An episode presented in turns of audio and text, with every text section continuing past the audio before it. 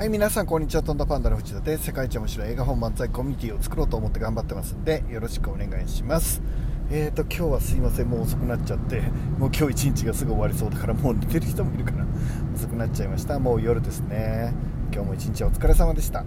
えーと、僕自身はですね、えー、今は何をしてるかっていうと、もうこれから、えー、Amazon でですね、絵本りんご姫が新発売をされるわけですね。カート落ちになってたものがカートに上がる予定なんですけどカートに上がったらですねじゃあ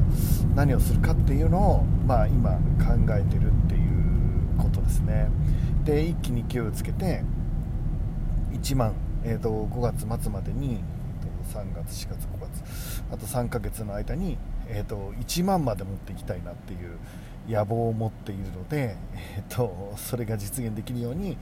えー、頑張りたいなって思っています。えーと、できるか分かんないけどあの頑張ってやれたらいいかなって、えーと、自分なりには思ってチャレンジしていますで今はですねその中でメディアアタックって言ってね、えーと、今回の絵本をメディアで取り上げてもらったらえーと、売り上げもちょっと上がるかなっていう期待をしていてでどうやったらメディアであの扱ってもらえるかなと思って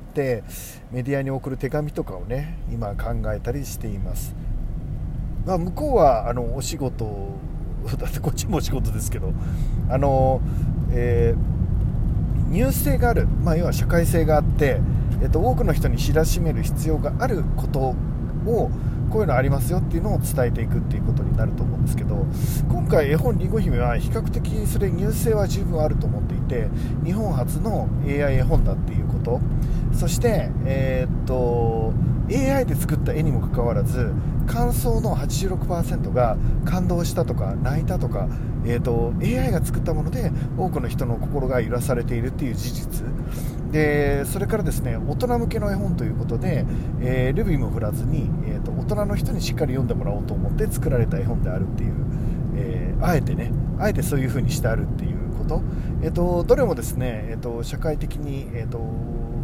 宣伝してもいい宣伝じゃないな、えー、ニュース性のある、えー、ことになってるんじゃないかなって自分では思っています。だから、えーと、これをですねしっかりお伝えすることができれば、えーと、テレビ、ラジオ、新聞、えー、その他ウェブメディアの方、え、多くのメディアの方がですねあじゃあそれだったら、え、ちょっと取材してみようかっていう風になってくれるんじゃないかなって思っています。でこれからは、えーと本当にですねいろんな人が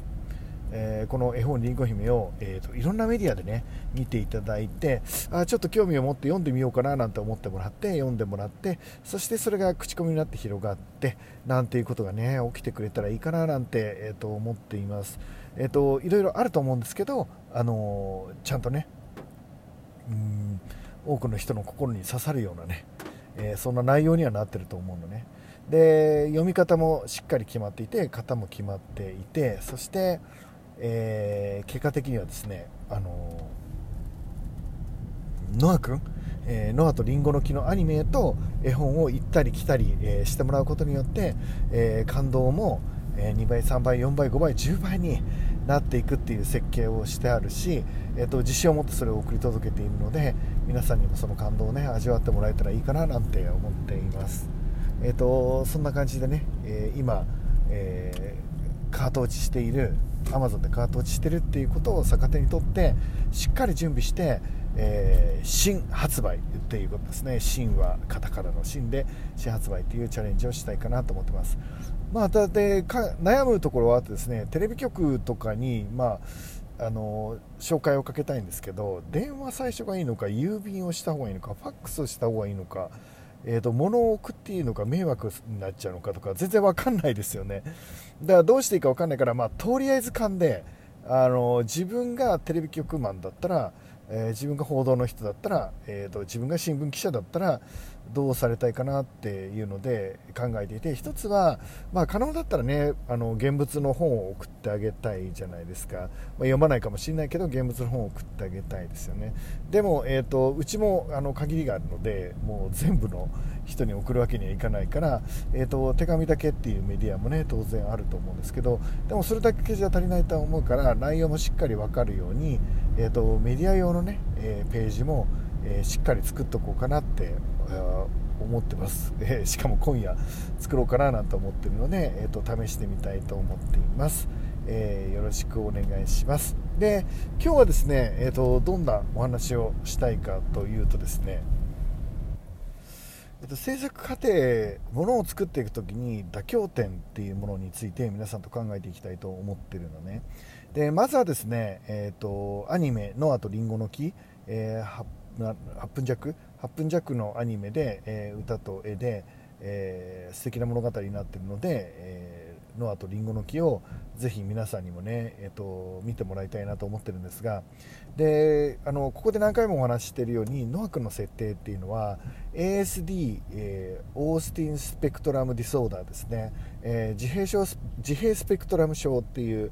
あの病気という設定なんですよね。まあ、あのハンディキャップを持たれているっていう設定になっています。でそのためにですね、えっと、僕も ASD の勉強いっぱいしたんですね。でも、えっと、ハップのアニメでセリフのないアニメなので、えー、それをですね、えー、全部うまく表現することが難しかったんですよね。えーと、短い8分という時間の中で、えーと、親子の愛もしっかり描かなきゃいけないし、えーと、仲間とか友達とかが、えー、と徐々にできそうなムードになってくるっていうところも、まあ、しっかり描かなきゃいけないし、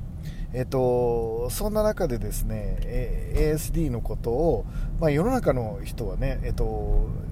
理解が、えっと、それほど進んでない人も何人かいらっしゃると思うし、えっと、僕自身が実はそうだったので、えっと、あまり ASD の特徴的なことを入れたとしても、えー、なんでそんな風にしてるのかっていうのが気になっちゃってあの内容が見れない方もいるかもしれないので難しかったんですよね。特にですね、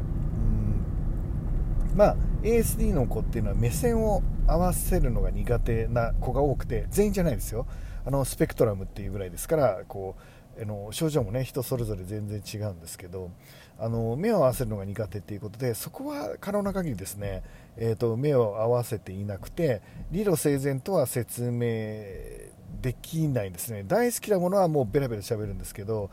えー、感情とかをですね理路整然と説明できないっていう特徴があのこれも全部じゃないんですけど見れる時があってでその理路整然と説明していないっていうのをセリフがない中でですね表現するのは難しかったんですね。だから、えーと、なるべく感触を起こしながらお母さんに当たってるみたいな絵をですねなるべく作ろうと思って作っていたっていうことになります。で一番難しかったのがですね感覚過敏っていうやつなんですよね。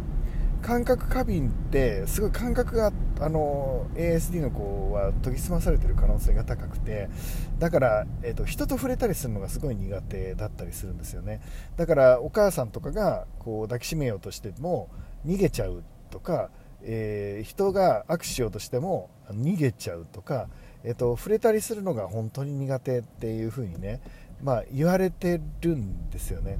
で,、えーと、でもこの今回親子愛をしっかり表現するのにお母さんが抱きしめるべき場所で抱きしめてないとなんかおかしくなっちゃうんですよね。その伝えにくいっていうかそれ以外のところでうまく伝えられればあの一番いいんですけどそれをすることによってまた12分伸びちゃうっていうのもあってでそのシーンを入れられないっていう中でねえーと、必死に、えー、最後の手紙に向けてお母さんと、えー、ノア君との愛をねしっかり描くために途中で抱きしめたり、えーと、お母さんがノア君を抱きしめたり、あのー、抱きしめて寝たりみたいなシーンをですね、えー、入れています。で実際の AST の子ももちろんそういう子もいるし、えーと、そのお母さんと抱きしめ合うっていうのが苦手だっていう、え好きだっていう感情を表現したりありがとうっていう感情を表現したりするのが苦手っていう子ももちろんいると思うんですよね。でも、えーと、そこまでそれをしてしまうとちょっとあの時間だと、えー、足りなくなっちゃって、えーと、全体の流れ自体も分かりにくくなっちゃうので、えーと、その辺はですね、えー、ともちろん現実的に両方いると、えー、全部が全員そういう動きになるわけでもないので、まあ、傾向として、えコミュニケーションが苦手で自閉症の子が起こしそうな、えことをですねしっかり、えー、表現しながらも、まあ、目線もちゃんとなるべく外すようにこれはもう、えーと、ジャンジャンさんにですね本当に書き終わってから僕がお願いしたのでちょっと大変だったんですけどで、えーと、そういうことをしてもらったりしています。でそこはですね、えーと、僕の中で分かりやすさを、優先させたっていうことになります。人の心を入れることを優先させた、えー、とリアルっていうものを、まあ、アニメなのでリアルのクソもないって言えばないんですけど、えっと、リアルっていうものを可能な限り、え、研ぎ澄ましていきながらも、えーと、ストーリーとして分からなくなってしまうケースの場合は、えー、いわゆるどっちが、えー、多数派少数派か分からない中で、えーと、分かりやすい方を僕は取ったということですね、えーと、お母さんが、に、えー、と泣きながら抱きつくっていうことがまあ、本当にあるのかっていうことに関しては、えーと、そこを表現しない方が分かりやすかったかもしれないけどその後お母さんとの、えーと、本当の思いとかっていうのを表現はしづらいっていうのがあって、えーと、それはストーリーの流れとして、えー、とお母さんが、えー、感覚過敏の可能性が高い全員が全員じゃないですけど可能性が高い ASD の男の子をあの抱きしめたり抱きながら寝たりっていうことをするようにしていったりしますということですね。えっと、物を作っていく時にはその辺のバランスってすごい大事だと思うので、えっと、みんながしらけてしまいわないようにしながら、えー、でも専門家の人が見たらちょっと突っ込みたくなるようなものがあったとしても、えー、より多くの人たちに感動してもらえるようなものにしたっていうことですね。で、えーとまあ、どっちもあるのでリアルじゃないかって言えばリアルだとは思っています。僕もいろいろ勉強した結果あのそういうケースもねそれぞれだっていうことですね。ということで、えーと、今日はもう夜なので、えーと、ゆっくり寝てください。これから面白いをどんどん研究していく回っていうのを始めていきたいと思います、えー、ゆっくり寝てください。おやすみなさい。